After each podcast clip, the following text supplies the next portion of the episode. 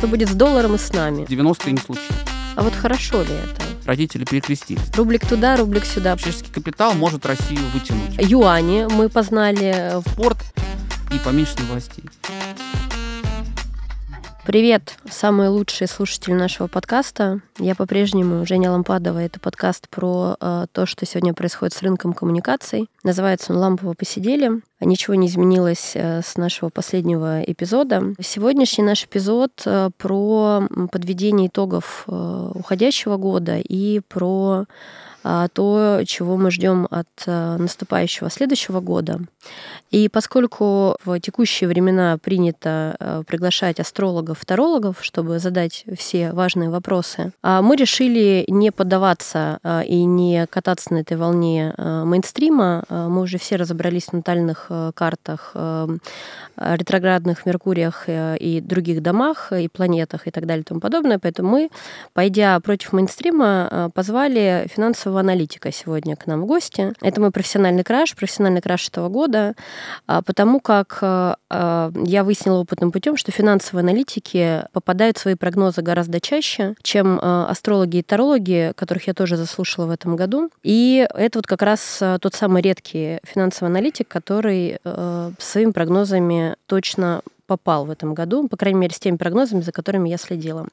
Сегодня у нас Сергей Гришунин, управляющий директор рейтинговой службы Национального рейтингового агентства и доцент школы финансов э, Высшей школы экономики. Сергей, привет. Привет, Жень. Я приготовила тебе очень много вопросов, которые волнуют э, лично меня и, я так понимаю, нашу аудиторию. Скажи мне, пожалуйста, почему нам предрекали экономический капут, а мы все еще э, держимся, как я понимаю, судя по тому, что я читаю, ну, и судя по тому, как я себя ощущаю в России дорогой.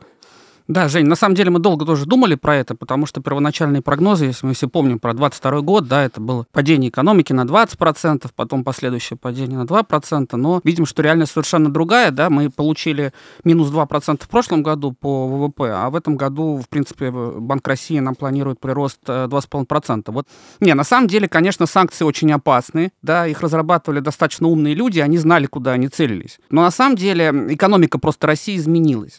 Вот к 2021 году году, на самом деле, экономика России уже стала более, намного более рыночной, чем раньше, даже несмотря на э, повышение доли государства в экономике, и можно сказать, что она практически стала уже рыночной экономикой. А второй очень важный момент, смотрите, да, то есть санкции в основном целились вот в какие-то традиционные виды капитала, это финансовый капитал, да, это запрет проводить транзакции, запрет э, деятельности с российскими компаниями, запрет инвестиций и в производственный капитал, да, но те, кто разрабатывали санкции, они знали, но немножко забыли говорили про то, что 80% сейчас э, в бизнесе играет именно такие нетрадиционные виды капитала. Это в первую очередь, конечно же, человеческий капитал, да, это компетенции, опыт работников, вот их лояльность, их мотивация, их способность к инновациям и сотрудничеству. Социально-репутационный капитал, да, это ценности, коммуникации, вот, которыми управляется компания, и, или как выстраиваются вообще коммуникации внутри организации. Ну, и это все вместе формирует вот интеллектуальный капитал. Ну, и, естественно, сейчас э, еще экономика России движется природным капиталом, а природный капитал у нас э, никто не отобрал. И вот, несмотря на то, что, в общем-то, санкции очень сильно целились в человеческий капитал, мы знаем, что много людей покинуло в Россию из-за определенных событий, из-за мобилизации, все равно человеческий капитал вытянул экономику России вперед и позволил вот достичь тех цифр, которые мы видим сейчас, да, то есть 90-е не случились. Угу. То есть люди спасли люди. Ну, так, очередь если люди. резюмирую. Ну, разные, понятно, раз, чиновники люди, бизнесмены люди, ну, разные люди этой страны, правильно я понимаю? Да, да. То есть Россия в этом случае, как ни странно, собралась. Вот в это многие не верили, но Россия как государство собралась и действительно, ну, сосредоточилась, если можно так сказать. Угу. А что в следующем году ждет нас? нашу экономику. Ну так глобально. Мы потом с тобой пойдем по отдельным темам. В следующем году э, серьезных ухудшений мы не ожидаем. Ну, в общем-то, конечно, рост э, валового внутреннего продукта, наверное, все-таки снизится, потому что понятно, что такой резкий отскок, как случился в этом году, не будет, но вот наш прогноз где-то рост ВВП будет составлять от полтора до двух процентов. Это хорошо, это хороший показатель. Это достаточно хороший показатель, но, естественно, риски остаются достаточно высокими. Угу. А от чего они зависят? Ну, риски зависят, естественно, от э, текущей геополитической ситуации, потому что она сейчас двигает повестку. И сейчас самое опасное это все-таки вторичные санкции, которые, так сказать, недружественные страны, выражаясь такой терминологией, могут э, э, ввести против э, партнеров России. Американск... Мощь американской экономики достаточно большая, и доллар остается, в общем-то, основной резервной валютой. Поэтому, да, вот вторичные санкции это наиболее сейчас опасная история. Ну вот как раз к слову о долларе. Что будет с долларом, как тебе видится, что будет с рублем? Наш любимый вопрос. Что будет с долларом и с нами? Ну, после того, как э, доллар у нас пересек 100-рублевую отметку, да, мне кажется, что и основные регуляторы российские, и Министерство финансов, и Центральный банк э, понимают, да, что так, и Министерство экономического развития, что такой курс доллара, несмотря на то, что многие считают, что он там выгоден для э, экспортеров, но на самом деле нет, да, то есть он на самом деле должен быть достаточно ниже. Мы его оцениваем такой равновесный сейчас курс рубля к доллару где-то 80-85 рублей за доллар. Естественно, будут отклонения вверх, да, то есть во второй половине года, потому что инфляцию, опять же, никто не отменял. И главная проблема в том, что изменилась природа инфляции. Да. Если раньше мы говорили, что инфляция в основном носит монетарный характер, то есть вызвана именно спросом, предложением на деньги, то сейчас она носит совершенно другой, это структурный характер. Почему? Потому что, опять же, экономика России перестраивается на другие хозяйственные связи, то есть перестройка идет логистики, перестройка э, цепочек поставок. Ну, а вот новые цепочки поставок это все-таки другие другие совершенно деньги, да, то есть если одно дело мы везем товар или получаем товар из Европы, другое дело мы получаем его из Китая, из Турции, из э, стран Центральной Азии, это совершенно другие расстояния, совершенно другие косты совершенно другие затраты. Да? Это все, естественно, влияет негативно на стоимость э, комплектующих, стоимость э, первичных товаров, ну и, соответственно, это все потом э, превращается как раз в цены тех товаров, которые мы видим на полках. Да? Вот из-за инфляции курс, конечно, доллара будет подрастать. Но интересно еще, знаешь, какой же момент, что сейчас роль доллара в экономике России, она на самом деле резко уменьшилась. Вот наш разговор с компаниями говорят о том, что сейчас 80% расчетов все-таки проходит уже в альтернативных валютах, в первую очередь в юане. А Круто. доллар остается... 80%? Ну, до 80% уже по некоторых компаниях доходят расчеты в юанях, потому что в долларах, а особенно в евро, ну, нигде мы заплатить не можем, да, то есть раньше еще через какие-то схемы в Саудовской Аравии, то есть через Арабские Эмираты можно было делать, но теперь они тоже очень боятся вторичных санкций и отказывают. Поэтому, да, мы здесь, конечно, в зависимости от юаня попадем. А вот хорошо ли это? Ну, то есть мы условно от одной зависимости а идем к другой зависимости. Ну, к сожалению, расчеты обычно же ведутся в резервных валютах, да, то есть альтернативой какой-то вот резервной валюты э, доллара, ну, частично евро, сейчас может быть только юань, да, вот история с э, зависшими э, рупиями в Индии показывает, что нет, индийские рупии не могут быть э, резервной валютой по причине, ну, во-первых, жесткого регулирования, а во-вторых, особенностями товарных потоков самой Индии, да, то есть они mm-hmm. там зависли, и теперь вот все дум- дружно придумают, что делать с этими рупиями, как можно инвестировать в индийскую экономику. Вопрос, нужно ли это, опять же, инвестировать в индийскую экономику. Что там у нас еще есть? Дирхам. Дирхам очень сильно, естественно, зависит от доллара, да, и поэтому, ну, банки э, Объединенных Арабских Эмиратов побоятся э, вторичных санкций, и как бы дирхам, ну, вряд ли выступит роль резервной валюты. Ну, рубль, понятно, резервной валюты пока быть не может, да, то есть, ну, понятно, что, ну, вот альтернатива единственная, которая вот сейчас есть, это, конечно, юань. И то э, с определенными поправками. А если мы такой прогноз выстроим в следующем году, например, в середине года, сколько будет стоить доллар в рублях, сколько будет стоить евро в рублях? Ну, это немножко, Жень, понимаешь, это как э, предсказывать, какая будет погода следующим летом, это практически невозможно. А, ну, вот, хорошо, но... в начале года.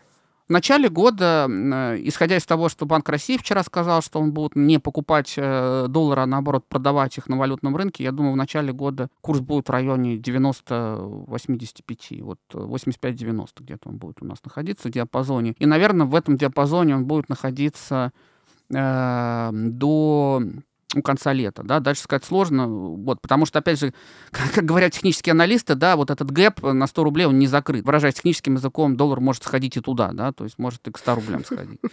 А евро?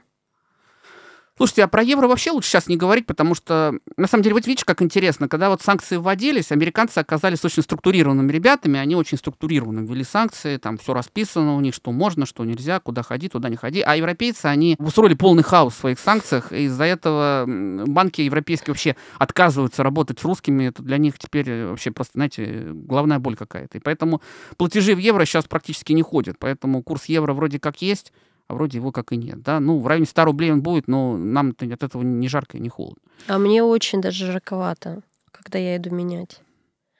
Я же иногда выезжаю куда-то. Я живу на сопротивлении. И поэтому для таких, как я, это важно. Рублик туда, рублик сюда, понимаешь, это существенно. Ну, Жень, видишь, из-за того, что евро практически ну, перестал использоваться в международных расчетах российских, из-за этого возникает вот эта проблема спреда. То есть очень большой спред при покупке и продаже евро. Это, мне кажется, большая проблема. Если мы любое вот банковское приложение с тобой откроем, мы увидим, да, что по юаню мы видим очень маленький спред, потому что юань вот оно все активнее, активнее участвует в межторговых расчетах. Доллары и евро, вот по долларам спред побольше, естественно, да, там может быть до 10 рублей, а э, по евро я видел там 25 рублей спред, 30 рублей спред, поэтому все становится крайне невыгодно. И здесь, мне кажется, уже дело привычки у нас. Вот привыкли оперировать этими валютами, но похоже, что надо привыкать к другому. А, то есть к юаню. Да. Соответственно. А не поздно ли? Ну, то есть я имею в виду не к экономическим процессам, тут расчеты я понимаю, а вот к моим персональным э, каким-то вложениям. То есть там храните деньги в сберегательной кассе, э, храните в рублях, храните в евро, храните в долларах, э, храните в юанях. Не поздно ли хранить в юанях? Так я думаю, сейчас не, не стоит хранить деньги в юанях. Все-таки юань это расчетная валюта, а не, не предназначена для инвестиций, на мой взгляд, потому что все-таки эта валюта сильно администрируется ну, правительством Китая, ну, Центральным банком Китая, много там ограничений. Поэтому mm-hmm. и она еще очень волатильна в любом случае. Да, в чем и кроме хранить? того, Слушай, а на самом деле сейчас очень уникальная ситуация складывается. Это вот э, высокая ключевая ставка, которую мы прогнозируем, скорее всего, Центральный банк еще поднимет 15 э, декабря где-то до 16-17%. И мы сейчас имеем очень привлекательные, на самом деле, условия на депозитах. И вот эти вот условия, они сейчас э, лучше всего. Лучше даже вложение в облигации, лучше, чем вложение в российские акции. Российские акции — это вообще очень интересная история, потому что иностранцев на российском рынке нету. И сейчас рынок такой очень локальный, такое локальное озеро, в котором 80% частных инвесторов, которые, ну, вот их много, они могут себя вести очень непредсказуемо. Поэтому как бы делать прогнозы по российскому фондовому рынку это вообще бесполезно. С криптой, ну вот с криптой я бы, если вы не квалифицированный инвестор, э, то здесь связываться с ней очень опасно. Мы все знаем сейчас из газет, там Павел Деревянко, его история с криптой, да, сколько он там денег потерял, я уже не смотрел, но много самый такой консервативный и действенный способ, на самом деле, сейчас это, мне кажется, вот э, депозиты и облигации. Облигации лучше в том плане, что ты можно их продать в любой момент и купить, поэтому они тебя не лочат. А депозит, если ты на три года деньги положишь, ты там деньги как бы залочиваешь на три года, и достать их без потери этих процентов ты не можешь. Три года все-таки в России это очень большой горизонт. Но да некоторые мире. рискуют. И в мире тоже, в общем. Ну, в мире, да. Живем-то все сейчас в каком-то хаотическом пространстве. А акции почему нельзя купить? Ну, в чем разница с облигациями?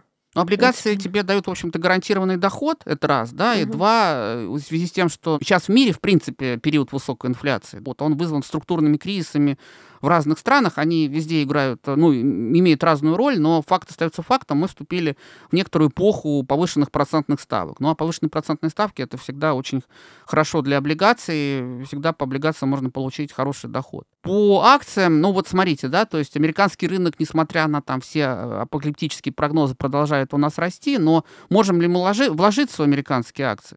И здесь проблема не в том, что доступ можно найти, да, через казахских брокеров, там, через брокеров в дружественных странах, может быть, да, но проблема в том, что Опять же, можем нарваться на вторичные санкции, как уже случилось, по-моему, с каким-то казахским банком, где американцы наложили вторичные санкции на брокера в Объединенных Арабских Эмиратах, и у народа там зависли ценные бумаги. Если как бы тебе деньги свои жалко, то можно немножко обождать, мне кажется. А российский рынок, ну, не вижу я там большого высокого роста в связи с э, вот, высокой ставкой, опять же. Недвижимость по-прежнему не ликвидный актив? Вот это вот наша иллюзия. Куплю квартиру, буду получать ренту в старости. При пересчете, в общем-то, часто выходит, что это так себе э, история. А, но сейчас вроде бы там дорожает и так далее. И вторичка, и первичка. Здесь что-то меняется или это по-прежнему? это наше такое субъективное восприятие, что надо покупать квартиру, а может быть не надо, и вообще все будет хорошо у тебя в старости без нее. Слушай, а мне кажется, что сейчас, э, в ближайшие пять лет, нужно отказаться от иллюзий, что квартира — это, ну вот, как называется, парковка денег. Почему? Потому что, во-первых, изменился демографический состав нашего общества. Количество, к сожалению, молодых людей из-за всех этих проблем в 90-х уменьшился. Э, увеличивается доля людей зрелых, которые эту квартиру уже купили. Нет вот этого вот потребности в новых, новых квартирах. Во-вторых, опять же, мы видим эпоху высоких ставок, и мы понимаем, что при такой ставке ипотека становится ну, просто гермом. А третий момент тоже очень интересный. В связи с тем, что, в принципе, модель российского рынка недвижимости, она полностью поменялась после того, как вот ввели проектное финансирование, скров счета, и мы теперь не имеем вот тех вещей, которые вот называются котлованные цены. Раньше мы... Стратегия инвестирования была очень простая. Да? Находишь квартиру в Москве, заходишь на котлование, ждешь 2-3 года, забираешь свою маржу, тем, видишь тем, что цены выросли за это время, и радостно эти деньги инвестируешь дальше. Да? Сейчас мы получаем следующую ситуацию, что котлованных цен больше нет. На котловане иногда цены бывают выше даже, чем в сдаваемых объектах. Ну, самое неприятное то, что как только, знаете, как машина, да, вот машину ты полиэтилен с сидений снял, э, снова деньги потерял, да, ты сейчас пойдешь продавать, ты там дисконт раз 20% получишь. Теперь то же самое с недвижимостью. Вот у тебя дом построился, ввелся в эксплуатацию, ты сразу выходишь на вторичный рынок и тут же начинаешь терять 20%. Я не знаю, с чем это связано, но мне кажется, что сейчас такая стратегия у нас в стране, которая предполагает, что все-таки хотят, чтобы квартиры покупали для жизни, а не для, не для спекуляций, да, потому что, ну, вот этот вот гэп между первичкой и вторичкой говорит о том, что торговать первичкой, после того, как она построилась, уже становится совершенно бессмысленно. И тоже, кстати, очень интересный момент, это, опять же, доходность вот этого арендного жилья. Вот мы видим, что цены на жилье в Москве выросли после ковида, а аренда как-то она не сильно выросла в сравнении с этим. Мы с студентами считали, у нас получилось, что аренда в Москве приносит 3%, а аренда условного условно в Новосибирске, где самое лучшее соотношение между а, арендными ставками и э, стоимостью жилья, получается там 8%. Но как бы ставка ключевая сейчас 17%. Да? Вопрос, э, зачем? Ты просто э, сейчас ответил мне на мою внутреннюю радость. Я в мае возвращалась из Новосибирска в Москву и подумала, что Вероятно, это пока единственная моя выгодная инвестиция, моя квартира в Новосибирске. Я просто посмотрела, как там выросли цены относительно периода, когда я покупала. Я вижу, как развивается город. Я понимаю, что происходит сейчас там в экономике. Вообще считаю, что за Новосибирском будущее в стране. Этот город имеет потенциал еще одной точки роста экономического для страны, для города. Но и он уже развивается, там много чего строится. Там очень много внутренних и международных перелетов, чего не было там сколько-то лет тому назад. Рядом Китай, понятно, в общем, мне понятно примерно, почему так, там Казахстан и так далее. И на самом деле это правда. Новосибирск — это такое уникальное сейчас место в России, где инвестиции в недвижимость очень интересны. Можно ли инвестировать в недвижимость московскую? Можно, но как бы у вас должно быть достаточно много денег, потому что, ну, вообще, в принципе, считается, что инвестиции в недвижимость должны, не должны быть больше 20% портфеля. То есть 20%, портфеля, 20 портфеля — это максимум. Вторая история, теперь очень сильно все дифференцировалось. Да? Это инвестировать можно только в хорошее, на мой взгляд, либо новое жилье в уникальной локации, то есть вот локация, локация, локация теперь становится ключом.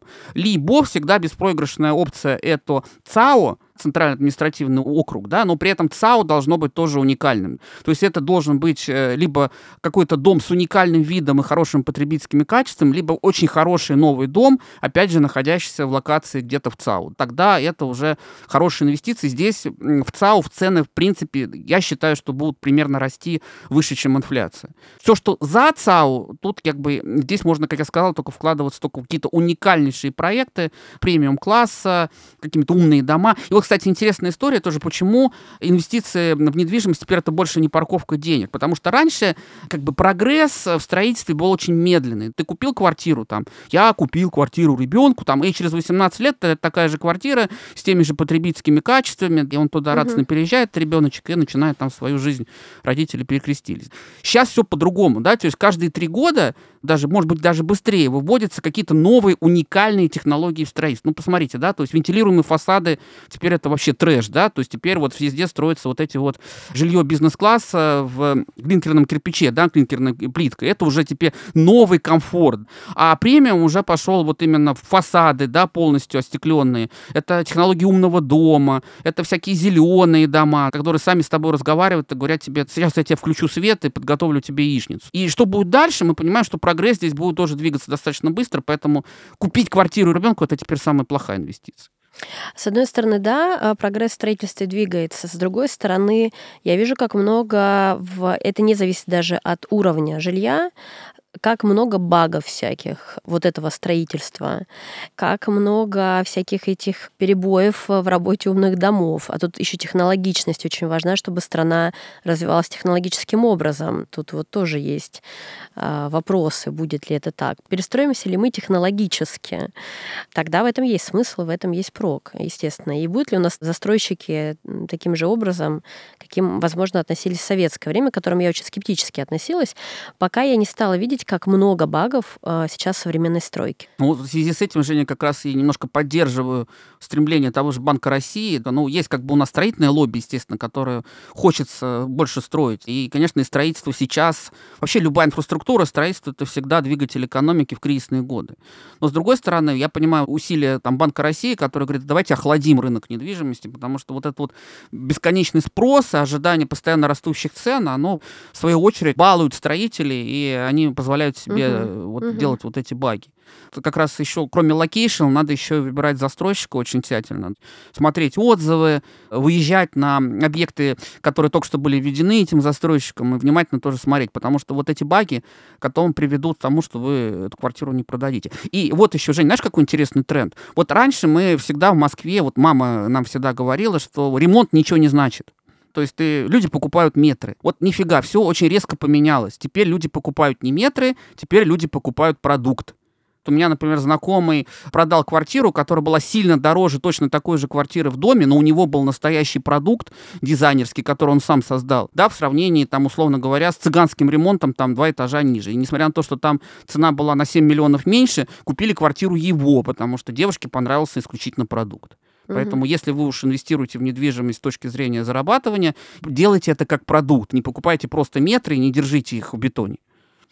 А, спасибо. Про, про ключевую ставку а, ты сам уже несколько раз заговорил, потому что здесь есть причинно-следственная связь. И про ключевую ставку мы тоже стали много говорить, читать и слышать. Мы, я имею в виду не люди финансового сектора, для которых это а, норма. Мы следим за ключевой ставкой и так далее. Мы дискутируем, на чем это скажет. Мы стали в этом разбираться. Вот расскажи мне, пожалуйста, какая сейчас ключевая ставка, чего мы ждем и на чем она сказывается для потребителя конечного. То есть что видит потребитель в зависимости от того, как она меняется? Ну, ключевая ставка, смотрите, это же, по сути, та ставка, по которой Банк России выдает ликвидность коммерческим банкам, а коммерческие банки используют эту ликвидность ну, вот как материал, да, то есть, грубо говоря, как песок, как кирпич, как строители используют, так и Центральный банк использует полученные деньги для того, чтобы выдать кредиты, и поэтому как бы они туда прибавляют определенную маржу, и, соответственно, сформируется ставка кредитная вот в экономике. Она нам для потребителя важна в том, что, естественно, сейчас в России очень высокая инфляция, и она даже по официальным оценкам к концу года вырастет до 7,5%, поэтому повышение ключевой ставки, ну, сейчас видится неизбежным, причине того, что нужно охлаждать э, вот эту вот инфляцию. Опять же, много разговоров, там, может ли расти экономика при низких ставках и высокой инфляции. Но история Турции показывает, что какое-то время может, но потом наступают проблемы. Но для населения, мне кажется, как раз э, высокая ключевая ставка плоха тем, что вы не можете нормально взять кредит, потому что у вас кредитные ресурсы начинают стоить очень дорого. И самое печальное, конечно, что вы не можете взять теперь дешевую ипотеку. У нас остались только вот льготные программы в Москве 12 миллионов для всех и программа программа детская ипотека, и то у нас Банк России очень хочет эти гайки немножко подкрутить. Да, понятно, что ипотека под 19%, не то, что это уже не инвестиция, но просто она вас в долговую яму uh-huh. запихивает. Но вот если у вас деньги есть, а в кризис всегда выигрывают те, у кого деньги есть, то вы можете вложить их под очень э, привлекательную ставку, кто-то может даже рискнуть и на три года зафиксировать ее там по уровню 15% участков ключевых банков. Ну, и это очень хорошие деньги. То есть положить на депозит. Да. Угу. Ну, то есть ипотека невыгодна, понятно, на чем сказывается, зато э, кредиты, соответственно, тоже дороже, и тоже э, это ермо э, своего рода, да, если есть необходимость э, взять, тут вариантов нет, но если можно не брать, то тогда уже лучше не брать. Но зато депозитная история, если есть какие-то ресурсы, можно на этом, ну, по крайней мере, сохранить деньги, если мы это в пересчете на инфляцию, я имею в виду. Или даже приумножить, если мы в пересчете на инфляцию это переведем там через три года, сколько будет реально стоить этот рубль. На чем-то еще это сказывается? Ну, это сказывается, естественно, на компаниях, Вот тут тоже интересно. То есть э, компании, соответственно, у них больше становятся процентные расходы, меньше чистая прибыль, и что, Жень, правильно, меньше дивиденды, которые они могут заплатить. И здесь как раз вопрос, а почему стоит сейчас сто раз подумать перед тем, как инвестировать э, в акции. Потому что многие как бы любили российский рынок акций. Почему? Потому что российский рынок акций это же не рынок роста, как американский. Это рынок именно дивидендный. Компании, э, особенно которые вот голубые фишки, наши всеми любимые, обычно платили очень хорошие дивиденды дивиденды. Сейчас уже Понятно, что с такими процентными расходами чистая прибыль будет сильно меньше, плюс еще всякие изъятия там в виде windfall такса, который сейчас есть. То есть э, чистая прибыль у компании меньше, и доходность, соответственно, тоже очень подивидендная становится все меньше и меньше. Она в среднем где-то составляет 6%. Опять же, сравниваем с, с, с ключевой ставкой 14%, 15%, которая сейчас, да, вот уже как бы становится нехорошо. Ну, единственное из исключения, которое сейчас есть, это вот, э, опять же, это не инвестиционная рекомендация, это просто как бы наблюдение. Это Сбербанк. По Сбербанку, по Сберу дивидендная доходность очень симпатична. Она там 12%, 13%. Ну, другое дело, что вот как бы если для сбережений можем вкладываться в Сбер, например. А сейчас 15%. Вот 14. 14. А, вот недавно ее повысили, а. да. В декабре мы ждем, ты сказал, будет... Э, а нет, 15 сейчас, да. Да, 15. А, я, да, я 15, потому что я писала комментарий. Да, 15. потому что я отправляла комментарий. 15%. Что мы ждем в середине декабря и что мы ждем там в начале следующего года? Ну вот насчет середины декабря сценарий уже, мне кажется, отыгран, и большинство уже аналитиков про это пишут, что это будет, скорее всего, 16. Это такой мейнстрим. Но мы немножко как бы думаем дальше, нам кажется, все-таки может быть и 17. Почему я так думаю? Потому что, опять же, интересная статья в РБК недавно, что президент Владимир Владимирович Путин э, рекомендовал Банку России не проявлять излишнюю мягкость. Исходя из этих соображений, я думаю, что действительно по поручению президента мягкость они проявлять не будут и могут и 17% нам поставить. Что будет дальше? Дальше вот из-за структурного кризиса, опять же, сложно сказать, когда Банк России будет понижать ставку. Держать такую высокую ставку в экономике долго невозможно, потому что можно погубить инвестиционную активность. Но, с другой стороны, Банк России намерен жестко бороться с инфляцией. Я думаю, что высокие ставки продержатся точно до конца 2024 года, но возможно, что в третьем квартале Банк России ставку начнет потихоньку снижать 2024 года, но снижать он будет очень плавно ставка к концу года следующего, ну, по моим расчетам, должна вернуться в диапазон 12-14. Но тут еще тоже важный момент, который многие не замечают. Была поднята базовая ставка э, самим ЦБ, она нигде не публикуется, это называемая безрисковая ставка внутренняя, и она была внутри поднята. И в связи с этим, как бы, ключевая ставка, она может как бы уже не спуститься до тех уровней, которые мы видели там в 2019-2018 году из-за структурного кризиса. Она может где-то, ну, остаться на уровне там 10% в дальнейшем. Вот такой наш прогноз. А какая ключевая ставка была в 2021 году, например? Для тех, кто не помнит. Или не знает? Слушай, я вот э, сейчас не вспомню, но где-то она была в районе э, где-то 8-9%. То есть два раза да. она повысилась. И может повыситься еще, соответственно. Да. Ну, то есть это реакция на вот эти санкции, я правильно понимаю? Это попытка сбалансировать как-то за, за этот счет? Или, или, или что? Или, или это из чего вытекает? Слушай, а это очень многофакторная модель. Потому что, ну, во-первых, конечно, санкции — это первоочередная штука. Во-вторых, курс, который вышел из-под контроля. Из... А на самом деле, вот тоже мы интересное исследование делали, и получилось, что на самом деле вот э, любое увеличение курса доллара по отношению к рублю ну, ослабление рубля, оно 100% переносится в инфляцию. Ну, кто-то считает там меньше, но вот у нас получилось, что где-то 80-100. Это такая очень хитрая российская специфика. Поэтому, как бы, если мы видим растущий курс, то мы понимаем, что инфляция начинает расти. Ну и третья, еще структурная проблема, вот это вообще, э, как бы мы никак от нее не можем деться, от санкций, потому что любая перестройка ведет к увеличению затрат. Увеличение затрат э, всегда производители перекладывают на потребителя, то есть платим мы. Это также было, кстати, в кризис 2014 года, когда вот э, тоже интересная тема, чем 2008 года кризис отличается от 2014 года угу. кризис. В 2008 году страдали компании, а в 2014-2015 страдали потребители. И сейчас тоже, как бы, ну, условно говоря, страдатель — это потребитель, который будет платить больше за те базовые продукты, которые он потребляет. Ну, я так понимаю, в том числе э, буквально за продукты, то есть за э, корзину да. потребительскую, которая будет расти. Да. Ну, уже растет и будет уже расти растет, дальше. Да, будет расти. Жалко.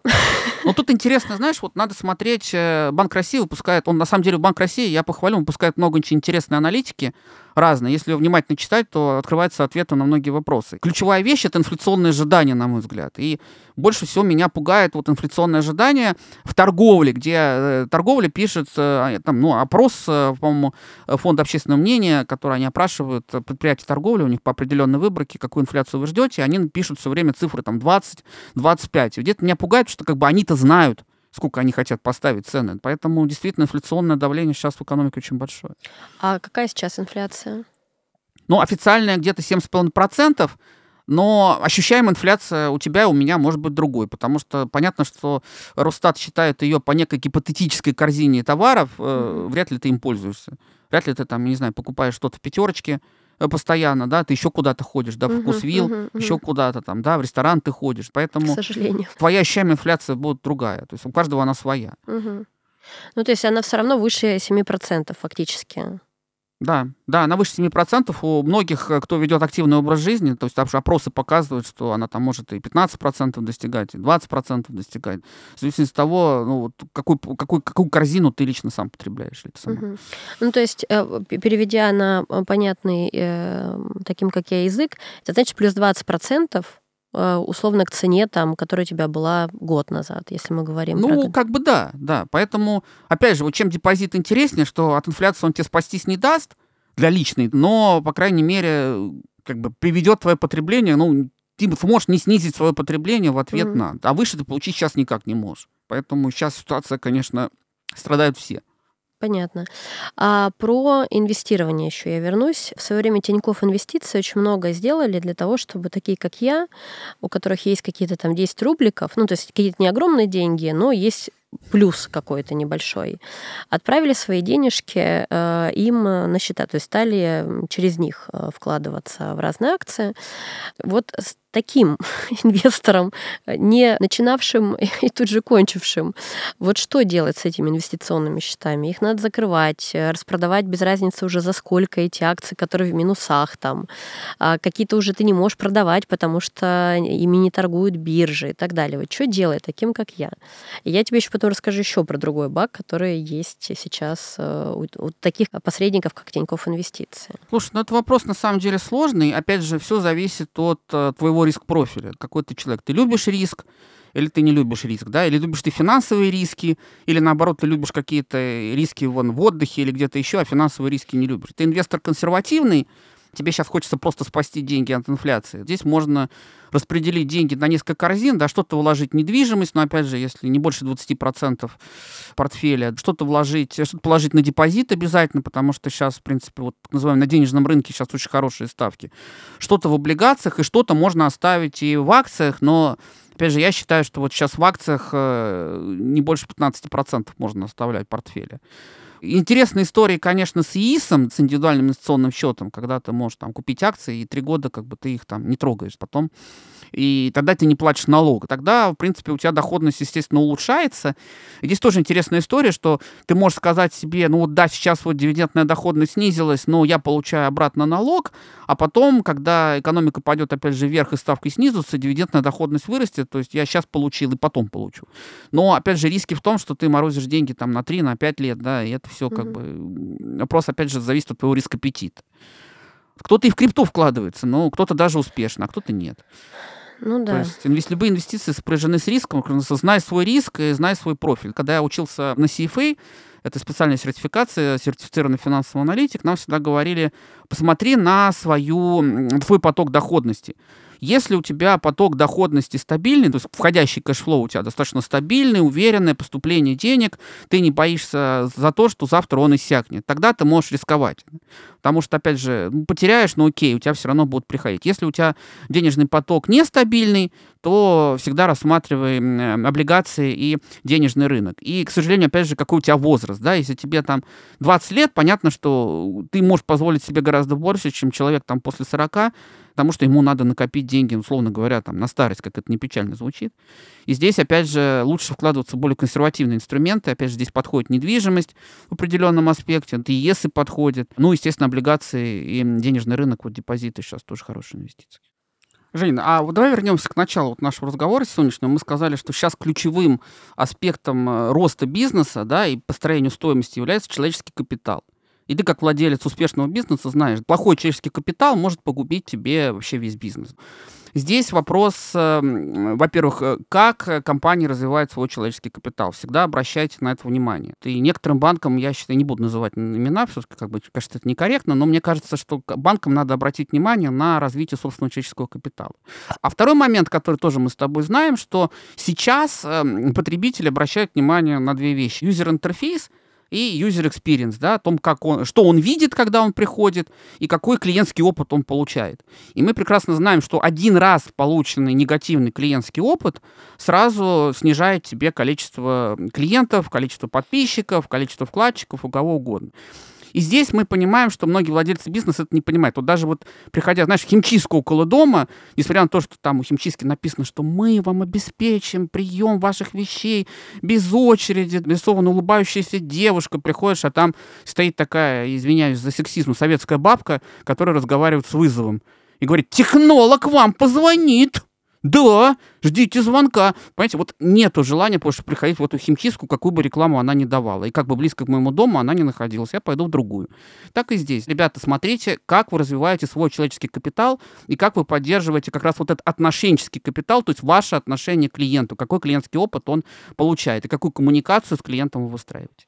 А сейчас банки, в принципе, должны как бы следовать как раз вот этой стратегии устойчивого развития. Причем устойчивое развитие это не вот эти вот три буквы ESG, да, там мир за мир за всем мире, да, это как раз устойчивое создание стоимости в интересах всех заинтересованных сторон, да, где клиент одной из ведущих заинтересованных сторон. Как раз Здесь вот интересно, что вот банкам нужно проводить тоже самооценку внутреннюю, я считаю, как раз по всем вот этим вот показателям, по экологическим, по социальным, а вот клиентское отношение это как раз социальный аспект. Ну и, естественно, по аспекту корпоративного управления, потому что оно база для всего. И, соответственно, постоянно улучшать свои процессы управления вот этими вот именно не финансовыми капиталами, которые мы помним, это человеческий капитал, социально-репутационный капитал, который вместе превращается вот тот самый интеллектуальный капитал. И тогда банк ждет увеличение стоимости, да, собственные, более высокие мультипликаторы, более радостные акционеры, э, более радостные вообще все заинтересованные стороны, но в противном случае потерь клиентов. Где банки, там рубли, где рубли, там цифровой рубль. А, скажи мне, пожалуйста, вот это вот э, новое, то есть ключевой ставки мы уже стали разбираться, э, кто, кто как, но тем не менее, мы, ключевая ставка нас не пугает, словосочетание. А, юани мы познали, э, инвестиции и, и т.д. и т.п. Даже дискутируем золотишко, рублики, депозиты, то есть я, видишь, даже понимаю, о чем ты говоришь.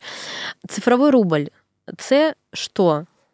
Но это на самом деле тот же самый безналичный рубль, только в третьей форме. Цифровой рубль, он предназначен для расчета между, опять же, в основном между предприятиями, ну и между людьми тоже может быть расчет. Это рубль, который не имеет э, физического какого-то, ну, в виде купюры. Но это, опять же, история не сегодняшняя, а завтрашнего дня, потому что, ну, реально цифровые рубли в России появятся, ну, на мой взгляд, где-то в конце 25-го, начале 26-го, потому что сейчас идет только еще тестирование.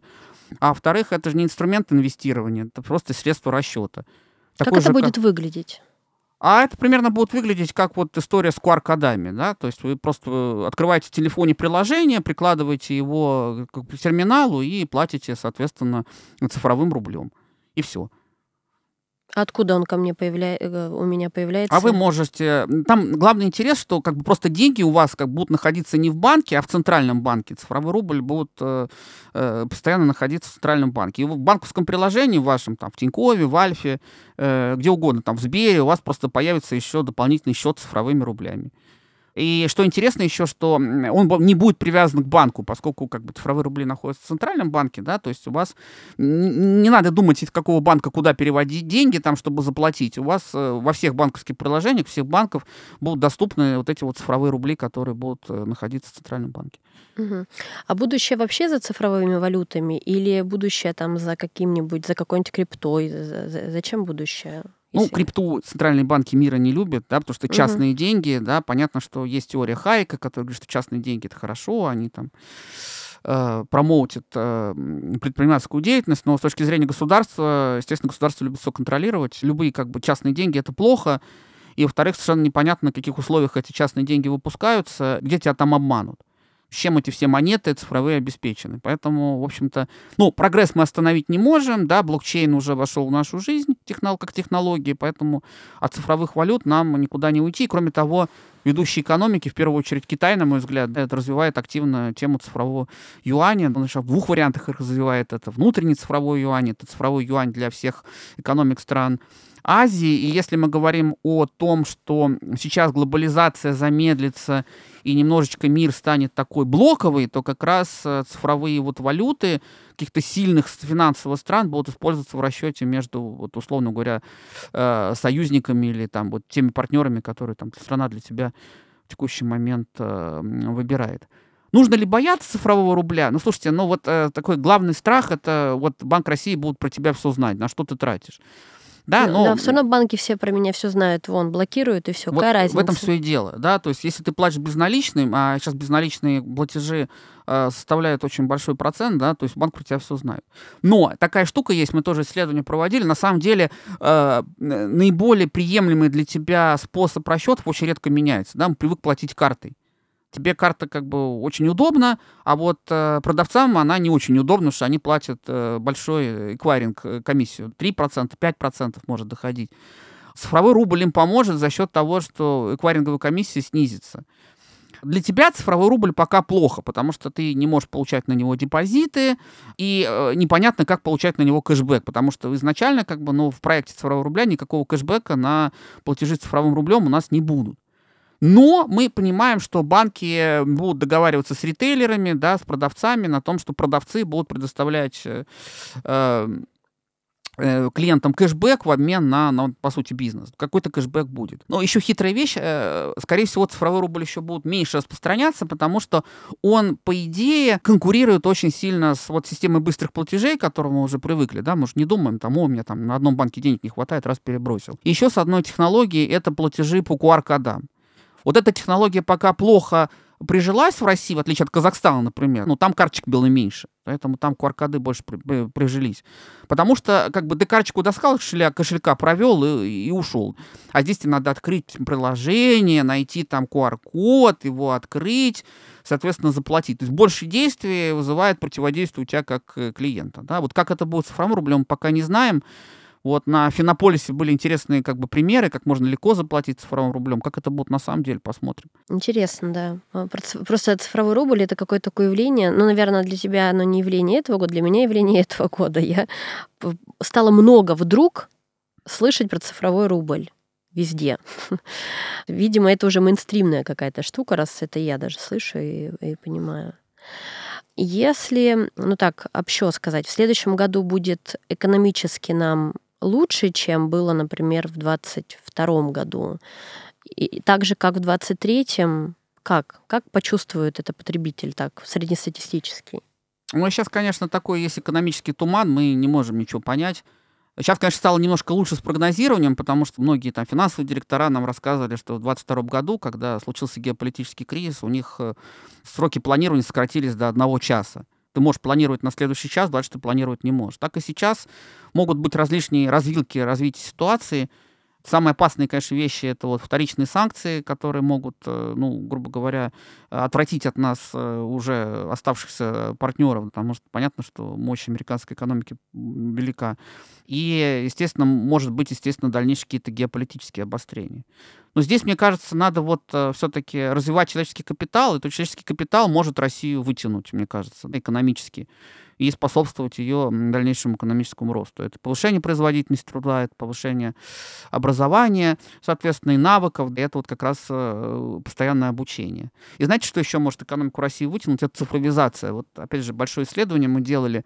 У нас получилось, что компании, которые перешли на путь цифровизации, условно говоря, вот после кризиса 2015 года, они лучше себя чувствуют санкции, после санкций с точки зрения финансовой устойчивости.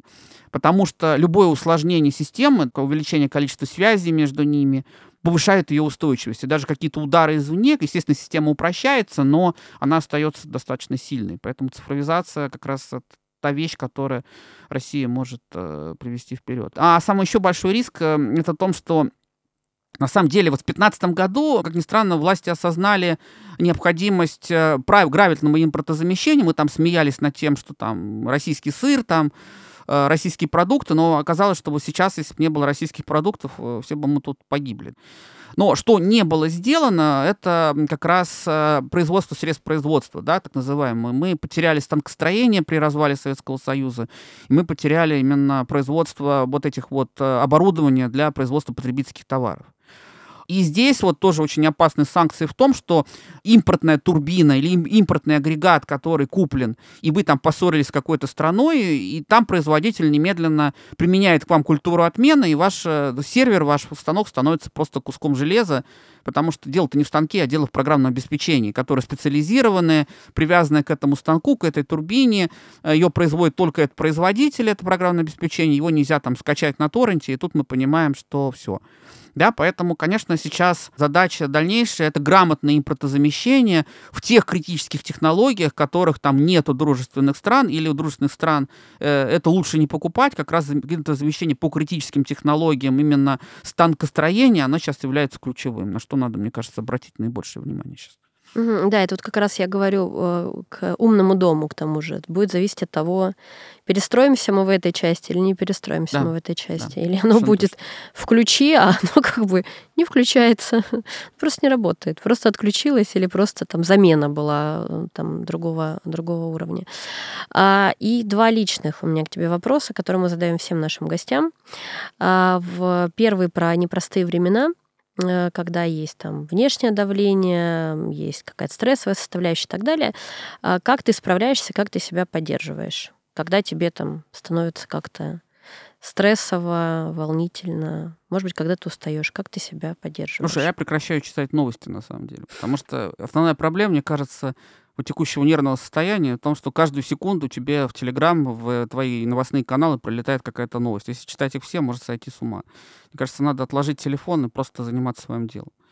Ну, во-вторых, естественно, надо следить за здоровьем и как бы принимать, собственно говоря, витамины того, чтобы вот такую погоду, в общем-то, поддерживать себя в форме, да. Вот лучше спорт и поменьше новостей. Отлично. И последний вопрос. Кофе или вино? Какой? Какое? Может быть, не кофе и не вино. Слушай, ну с утра, с утра обычно кофе, а вечером хочется выпить хорошего просека, если честно. А какой кофе?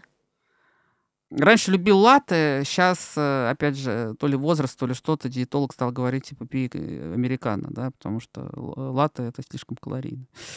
Вот, поэтому пытаюсь пить американо, хотя больше люблю капучино, латте. Понимаю тебя, понимаю. Спасибо тебе большое. И Жень, тебе большое спасибо. Да. Отличного тебе завершения этого года и следующего. Взаимно. С Новым годом всем. Да, спасибо. С наступающим Новым годом, дорогие наши слушатели. Побольше вам ламповых коммуникаций, э, собеседников в следующем году. Спасибо вам за то, что вы провели этот год с нами. Спасибо и до встречи в следующем году. Да, до свидания, друзья.